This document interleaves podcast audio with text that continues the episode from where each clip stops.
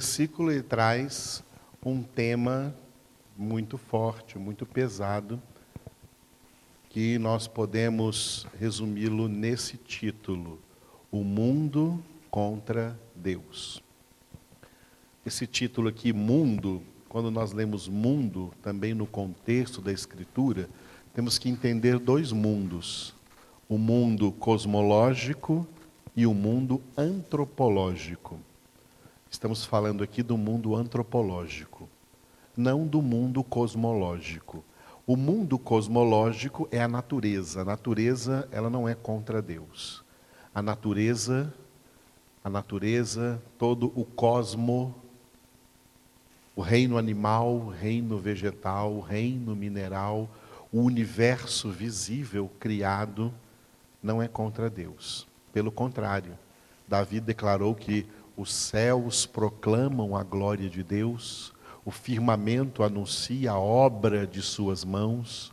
Um dia transmite essa mensagem a outro dia, uma noite a faz conhecida a outra noite. Não há uma linguagem e nem palavra, e não se ouve aí desse cosmo nenhum som, mas a sua mensagem percorre por toda a terra. A natureza criada não é contra Deus. A natureza criada revela o Criador.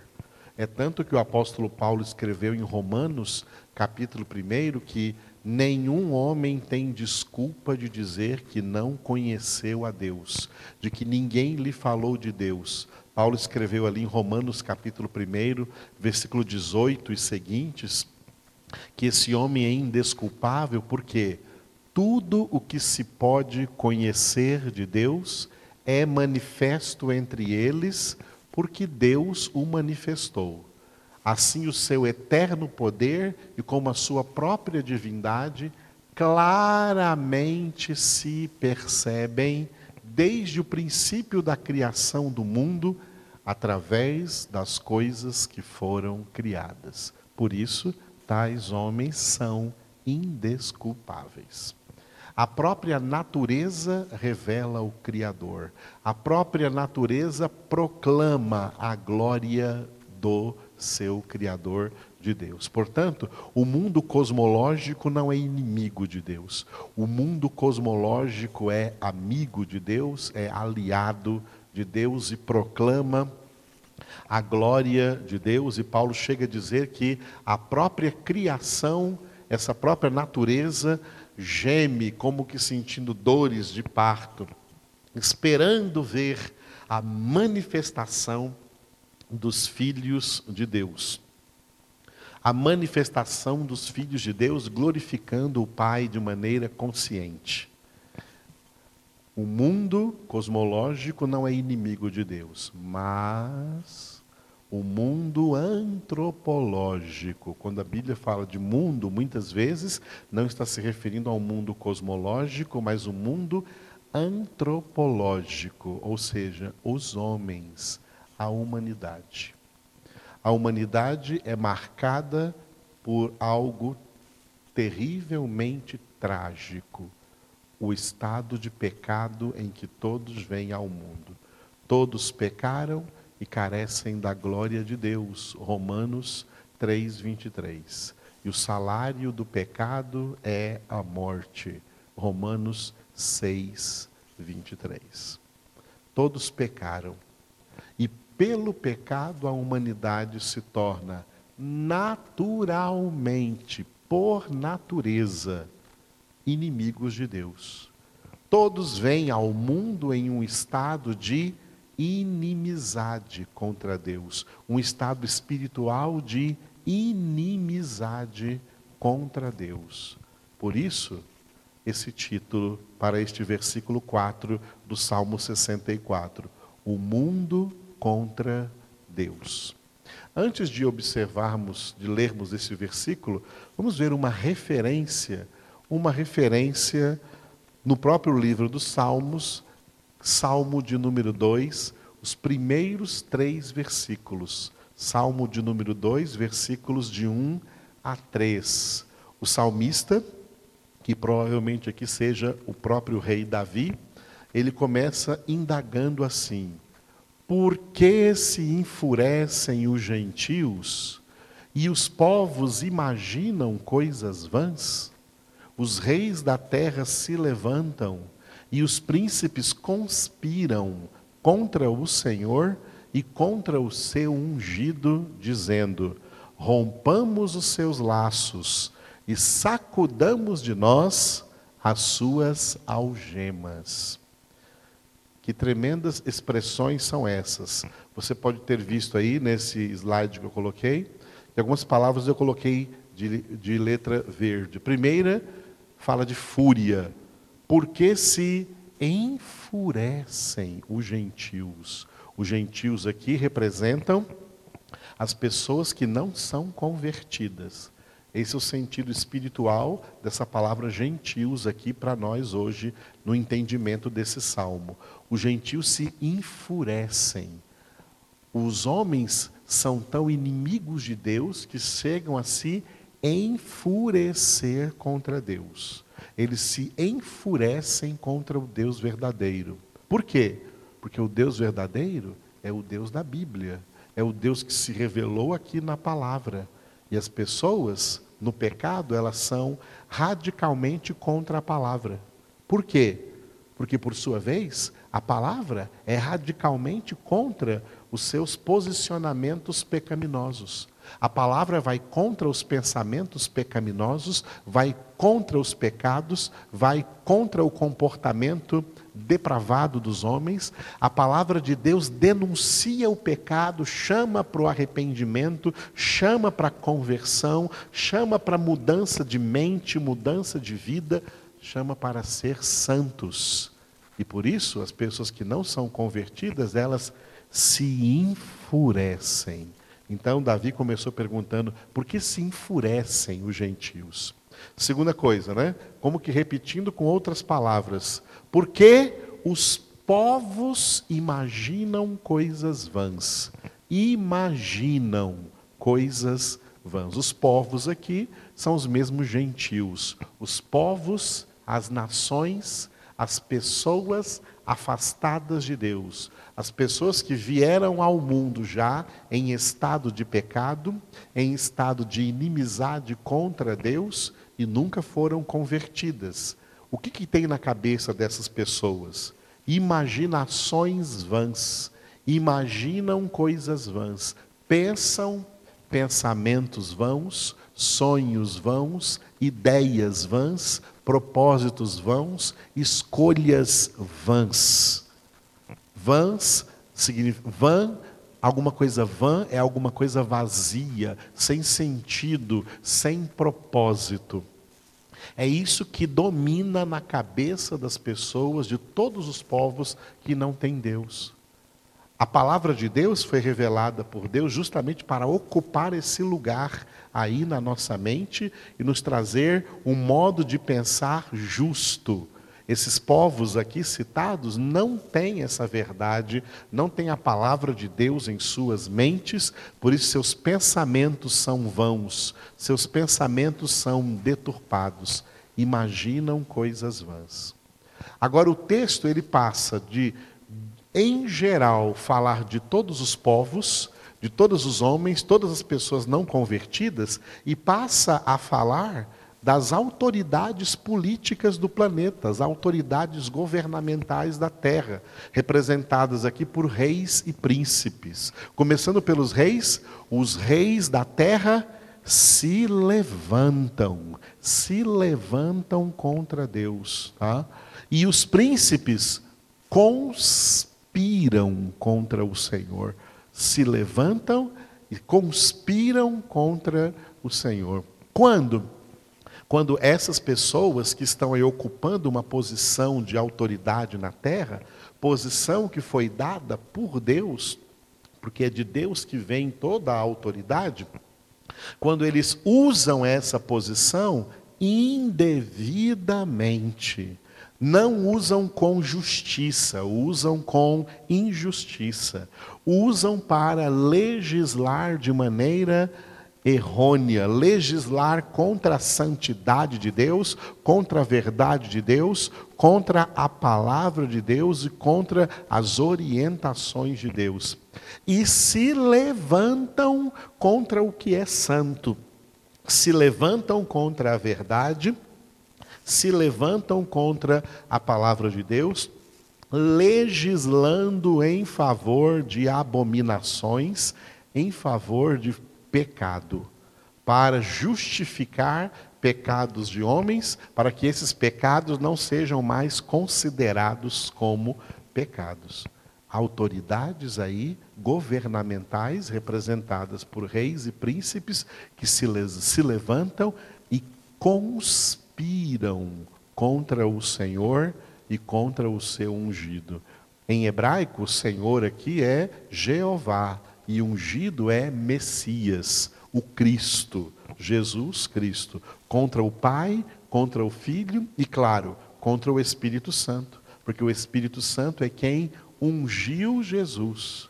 Jesus leu na sinagoga de Nazaré, Isaías 61, dizendo: O Espírito do Senhor Deus me ungiu. Ungido é isso que significa o Cristo o Messias que vem do hebraico no Antigo Testamento. Messias, Cristo ungido, Jesus Cristo. A humanidade é inimiga. O mundo é contra o Pai, o Senhor aqui, Jeová. O mundo é contra o seu Cristo, o seu ungido, Jesus Cristo, e contra aquele que ungiu, o Espírito Santo. O mundo é contra Deus. Mas muita gente não vai concordar com isso que eu estou falando. Vão dizer assim: não, mas eu não sou contra Deus, não. Eu gosto de Deus, eu amo a Deus, eu sou de Deus, eu creio em Deus. Mas o Deus que eles estão se referindo não é o Deus da Bíblia. É um Deus que eles têm por tradicionalismo, por religiosidade e provam que não tem esse Deus em suas vidas e que esse Deus não é verdadeiro em suas vidas, porque não são convertidos, estão em caminhos de pecado, estão em atitudes de pecado e não se arrependem, acham que está tudo certo, acham que são donos de sua vida e podem fazer o que quiserem. Eles estão contra Deus. O mundo é inimigo de Deus. E reunindo todos os gentios, os povos e os seus governantes, reis da terra e príncipes da terra, o que dizem juntos? Eles dizem: rompamos os seus laços e sacudamos de nós as suas algemas. Olha só, rompamos os seus laços e sacudamos de nós as suas algemas. O que eles chamam de laços? Laços para amarrar, algemas para prender, eles chamam de laços e algemas a palavra de Deus. Para essas pessoas ímpias, não convertidas, afastadas de Deus, a Bíblia Sagrada é laço e algema.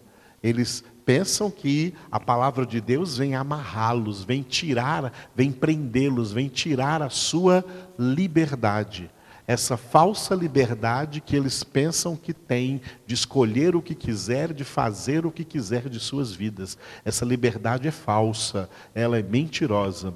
Mas como eles acham que essa liberdade é verdadeira, e isso é uma das coisas vãs que eles imaginam, ah, como eles acham que essa liberdade é verdadeira, então eles acusam a palavra de Deus de ser laço e de ser algema e estão querendo dar assim o seu grito de liberdade contra a palavra de Deus. Nós não queremos essa palavra, nós queremos romper os seus laços, não queremos ser amarrados por essa palavra, não queremos ser amarrados, aprisionados por essas algemas. Sacudamos de nós, joguemos para longe, para longe de nós. Nós queremos Bíblia longe de nós, não queremos saber de Bíblia na nossa vida. Queremos isso longe de nós, porque nós queremos ser livres e viver do jeito que nós queremos. Amados, é por isso que o mundo inteiro jaz no maligno. O mundo é contra Deus. O mundo é contra Deus. E quando uma terrível praga como essa está assolando a humanidade, é hora de pensar em voltar para o Senhor. você está ouvindo por aí jornais, noticiários. Minha esposa e eu estávamos hoje diante de um noticiário ouvindo, e como eles falam das, das como eles falam das providências humanas, das providências dos governos, das providências da medicina, tudo isso é justo, mas ninguém toca numa coisa que é deveria ser a primeira de todas. Nós precisamos de Deus. Isso está acontecendo para que a humanidade se volte para Deus. O nome de Deus nem é falado, o nome de Deus nem é citado, a palavra de Deus não é citada, a não ser por vãs religiosidades, que faz parte também das coisas vãs que eles imaginam. O verdadeiro Deus da Bíblia, o Deus do Senhor Jesus Cristo, que chama para o arrependimento, chama para a conversão, não é citado. E essa é a mensagem que Deus está querendo dar com essa terrível praga que está por aí. Convertam-se, voltai-vos ao Senhor. Deus disse muitas vezes na Escritura: Olha, voltai-vos para mim, e eu me voltarei para vós, diz o Senhor. Isso aqui foi só a referência, a referência do versículo 4 do Salmo 64. Vamos ver agora, né, na íntegra este versículo. Salmo 64, versículo 4. Ele começa com reticências, porque ele é uma continuação dos versículos 2 e 3. Esse Salmo 64, versículo, versículo 2, 3 e o 4, eles formam uma continuidade, um parágrafo. Eu vou começar a ler do 2. Esconde-me da conspiração dos malfeitores e do tumulto dos que praticam a iniquidade, os quais afiam a língua como espada e apontam quais flechas, palavras amargas, para quê? Aí vem o versículo 4: para as ocultas atingirem o íntegro. Contra ele disparam repentinamente e não temem. Este aqui é o versículo 4. Quando Davi escreveu este salmo, ele poderia estar se referindo à sua própria experiência de estar sendo perseguido aí por gente ímpia, por gente que queria matá-lo. No entanto, ele estava também sob a inspiração do Espírito Santo de Deus, para que essa palavra aqui fosse não palavra de homens, mas palavras do próprio Deus, inspiradas aí a este homem, o rei Davi.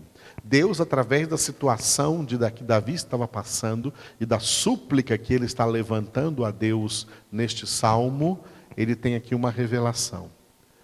Aqui, Davi, nesta oração, está no sentido espiritual, mostrando que este íntegro aqui, que querem atingir, é Jesus. E é esse ele aqui, contra ele, esse ele aí, também é Jesus. Contra ele, contra Jesus, disparam repentinamente e não temem. As ocultas, então, as ocultas, eles querem atingir Jesus. E contra Jesus disparam repentinamente, repentinamente as suas armas ateístas e não têm o menor temor de Deus. Vamos analisar uma por uma dessas duas partes deste versículo 4. A parte A, Salmo 64, versículo 4a, a parte A do versículo, o título é, então, atingirem o íntegro. Eu grifei esse íntegro, porque esse íntegro aí se refere a Jesus. Jesus é íntegro. Para as ocultas atingirem o íntegro, atingirem a Jesus.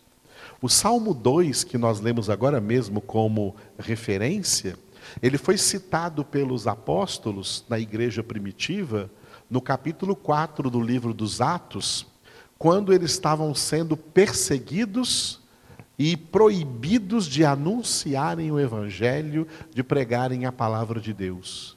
Pedro e João se reuniu aos demais apóstolos, se reuniu à igreja, você pode ler isso em Atos 4, 23. E eles apresentaram à igreja esse problema, essa perseguição contra o evangelho, essa perseguição contra a palavra de Deus e contra o Deus da palavra. O mundo quer um Deus que não seja o Deus da palavra. O Deus da palavra é odiado. Então eles estão sempre perseguindo esse Deus da palavra e a palavra desse Deus. Eles apresentaram à igreja esta realidade de perseguição e eles então levantaram a voz unânimes a Deus.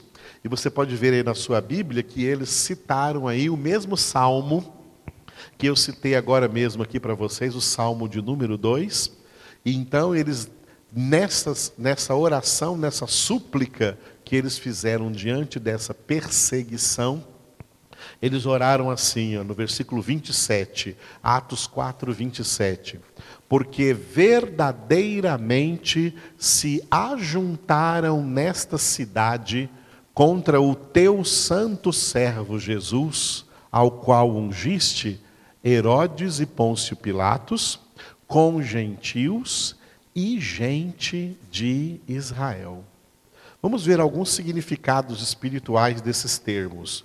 O termo que eu grifei aí, cidade, hoje representa mundo, tá? Essa palavra inteira aqui, esse versículo inteiro, essa palavra cidade aqui, historicamente foi a cidade de Jerusalém, que eles estavam orando ali literalmente nesse texto.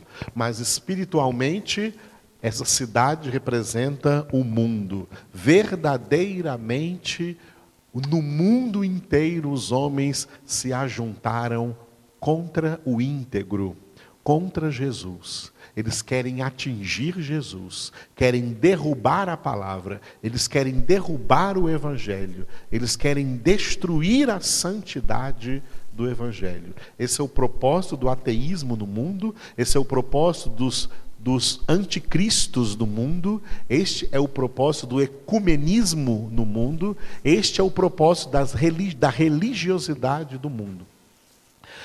Quando eles oraram, eles disseram que se levantaram nessa cidade contra Jesus, contra o teu santo servo Jesus, ao qual ungiste, eu coloquei de vermelho três, desculpe, de verde três elementos. Primeiro, Herodes e Pôncio Pilatos. Segundo, gentios e terceiro, gente de Israel. Herodes e Pôncio Pilatos estão aqui nesse texto representando o sistema político mundial.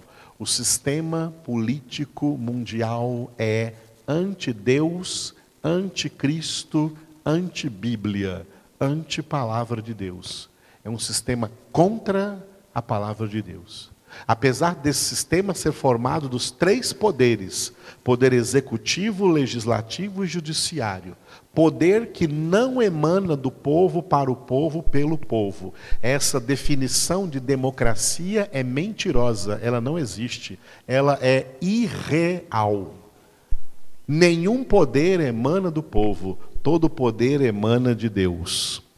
Você pode ler em Isaías, capítulo 33, versículo 22, o versículo dos três poderes, o texto que declara que o Senhor é o nosso legislador, representante do poder legislativo, representante máximo do poder legislativo. O Senhor é o nosso juiz, representante máximo do poder judiciário, e o Senhor é o nosso rei, representante máximo do poder executivo. Ele nos salvará. Isaías 33, 22. Nenhum poder emana dos homens, todo poder emana de Deus. Foi isso que Jesus disse para um dos que foi, foi citado aqui, Pôncio Pilatos. Diante de Pôncio Pilatos, Jesus confessou, dizendo para Pilatos, que era governador político, governador da Judéia pelo Império Romano na época de Jesus. Diante de Pôncio Pilatos, Jesus disse: Pilatos, tu não terias nenhum poder sobre mim se de cima não te fora dado, se Deus não tivesse dado esse poder. Esses três poderes que organizam a sociedade, eles procedem de Deus. E homens e mulheres que ocupam esse poder vão prestar contas a Deus de tudo quanto fizerem enquanto estão instituídos nessa autoridade, porque foi Deus quem aí os colocou. Deus é quem levanta reis, presidentes, governantes, e Deus também é quem os derruba. É Deus quem faz isso. E cada vez que Deus faz isso, Ele coloca aí pessoas, mas esses poderes, essas, essa autoridade, não pertence a essas pessoas, e elas não ganharam isso também do povo, elas ganharam isso de Deus para governarem com justiça, dentro dos padrões e dos critérios da santidade de Deus e da palavra de Deus. Mas estes homens e mulheres, por serem pecadores, e na sua maioria pecadores não convertidos a Deus, não convertidos a Deus, estão gerindo, estão realizando seus mandatos nessas posições de autoridade contra a palavra de Deus, contra o Senhor e contra o seu ungido. O sistema político na face da terra, de todas as nações, inclusive do Brasil, é um sistema contra Deus, anti-Deus, anti-Cristo, anti-Bíblia, anti-palavra de Deus. Gentios, neste versículo de Atos 4, 27, representa o secularismo, o sistema secular, o sistema do mundo, o sistema que nós chamamos também de mundanismo. Envolve moda, envolve diversão, envolve comércio, envolve tudo que os homens gostam de buscar e de fazer na face da terra, a revelia de Deus e nem se lembrarem de Deus, porque é nessas coisas que eles se apegam, as coisas que eles acham que precisam para ser feliz. E todas as ondas do mundo, todas as diversões do mundo, inclusive o mundo das artes está também aí envolvido nessas coisas para tirar das pessoas a atenção de Deus, para elas se voltarem para outras coisas que não podem jamais salvá-las. Então elas idolatram essas coisas. O mundo, o secularismo, o sistema secular é cheio de ídolos vãos, é cheio de diversões, busca de prazeres, o mundo hedonista, onde as pessoas vivem pela busca da felicidade terrena, felicidade no planeta, felicidade nessa terra. Olha como, através do Covid-19, as pessoas ficam retidas nessa busca desenfreada pela felicidade humana, e isso é para refletirem que o que precisam buscar em primeiro lugar é o reino de Deus e a sua justiça. O mundo é contra essa busca. O mundo é contra a busca de Deus. O mundo é uma propaganda, uma propaganda contra o Senhor, um shopping center de de ofertas de produtos para que as pessoas pensem que não precisam de Deus, elas só precisam dessas coisas que o mundo fornece. Esse é o sistema secular, representado, representado aqui pelos gentios. E por último, gente de Israel, nesse versículo, espiritualmente, gente de Israel se refere ao terceiro sistema, o sistema religioso. O sistema religioso do mundo, que é um dos sistemas mais enganosos, porque a pessoa religiosa pensa que por fazer parte de uma determinada religião, seja ela qual for, pensa que está salva. Essa religiosidade, então, ela cauteriza a consciência dessa pessoa e ela deixa ela conformada com o seu pecado, não a leva para a santidade, não a leva para a santificação, deixa presa na idolatria, deixa presa no misticismo, no sincretismo religioso, nas, su nas superstições e assim por diante. Tá? E não buscam de verdade a palavra de Deus, o Senhor. Deus não nos trouxe religião, Religião não é de Deus. O cristianismo genuinamente bíblico não é religião, é vida, vida eterna, palavra de Deus para nós. A religiosidade, ela também é um sistema contra Deus. Religiosidade é contra a espiritualidade. Eu passei em reuniões passadas aqui atrás, que nós também filmamos aqui, a diferença entre espiritualidade e religiosidade. Religiosidade não é de Deus. Homens espirituais não são religiosos e homens religiosos não são espiritual. Por isso Deus disse para Jesus disse para um homem espírito, para um homem religioso, um homem religioso Nicodemos, se ele não nascer de novo, não poderá ver o reino, porque o que nasceu da carne é carne, e o que nasceu do espírito é espírito.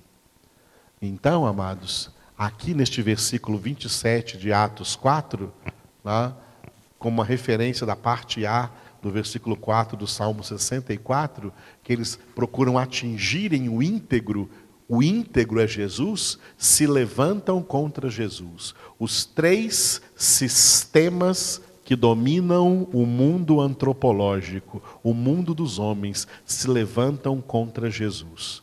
O sistema político, o sistema secular e o sistema religioso. São sistemas anti-Deus, anti-Cristo, anti-Bíblia.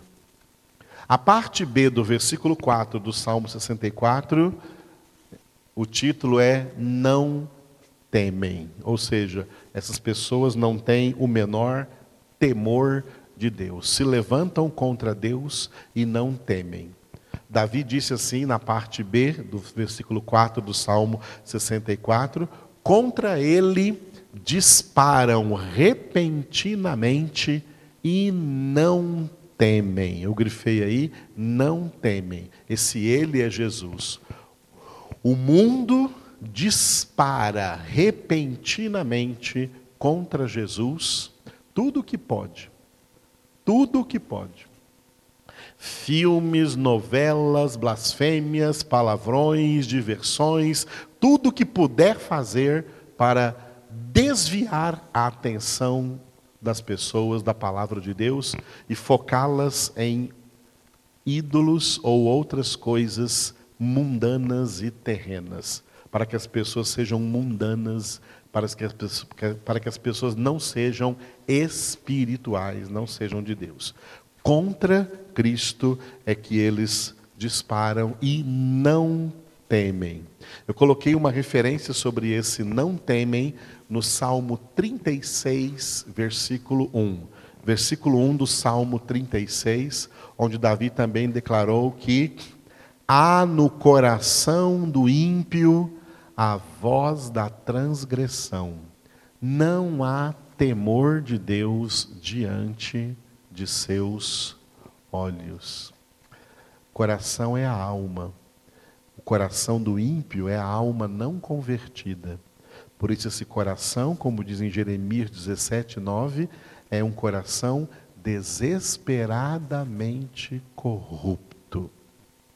Esse coração, essa alma, essa alma é desviada de Deus. A voz do coração das pessoas não é voz de Deus. A voz do coração das pessoas é a voz da impiedade, é a voz da pecaminosidade, é a voz da maldade. E por isso, não há temor de Deus diante dos seus olhos. As pessoas estão pecando à vontade no mundo sem o menor temor de Deus transformaram o pecado na sua alegria, elas se alegram no pecado. Não há temor de Deus. E dizem que não é pecado. Para elas não é pecado, para elas é normal. Por quê? Porque a sua consciência já está cauterizada, já estão conformados ao pecado de tal maneira que não sentem a menor vergonha, o menor temor não tem nenhuma reverência real para com o Deus santo e verdadeiro que nos criou para sermos santos. Não há temor de Deus. E por isso não há conhecimento de Deus. Porque a Bíblia diz que o temor do Senhor é o princípio da sabedoria, ou seja, é a partir do temor que nós começamos a adquirir sabedoria de Deus, a adquirir conhecimento de Deus. Onde não tem temor, não vai haver também sabedoria, porque o temor é o princípio da sabedoria.